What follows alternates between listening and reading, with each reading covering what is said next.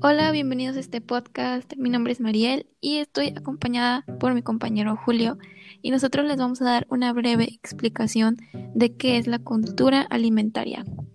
Para empezar, la conducta alimentaria pues busca comprender y entender las relaciones que tienen los sujetos con los alimentos y en los que predomina una lógica propiciada por las formas de economía, convivencia y de la socialización. Así es, buenas noches. Mi nombre es Julio. Como lo comentaba mi compañera, hablaremos acerca de la cultura alimentaria.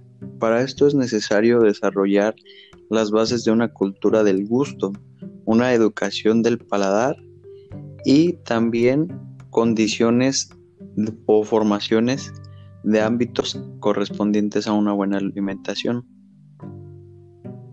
Así es, nosotros para tener una buena alimentación pues necesitamos la energía para así poder vivir y llevar a cabo todas nuestras funciones o así por decirlo de otra forma nuestras actividades.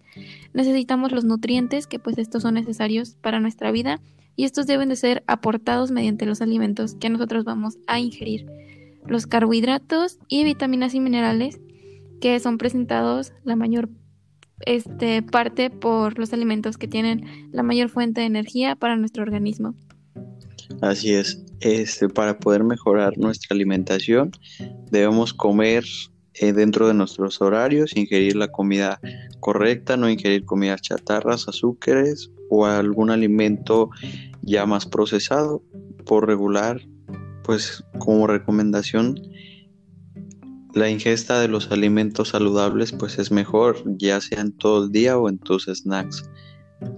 Asimismo, este, para poder llevar una alimentación saludable tenemos que hacer una dieta balanceada y adecuada, equilibrada, suficiente y completa. Por esto llevamos prácticas para la buena salud, la satisfacción y el placer y otros aspectos a considerar. También tomemos en cuenta las consecuencias de los malos hábitos. Sí, así es, Julio, como lo mencionas, y en resumen de todo lo que estamos diciendo, es muy importante que nos fijemos muy bien en cada cosa que ingerimos. No solamente hay que ingerirlo porque pues nos gusta y porque tenemos como que esa inquietud de probarlo antes de no informarse. Primero hay que informarse y ver qué es lo que realmente necesitamos para nuestro cuerpo.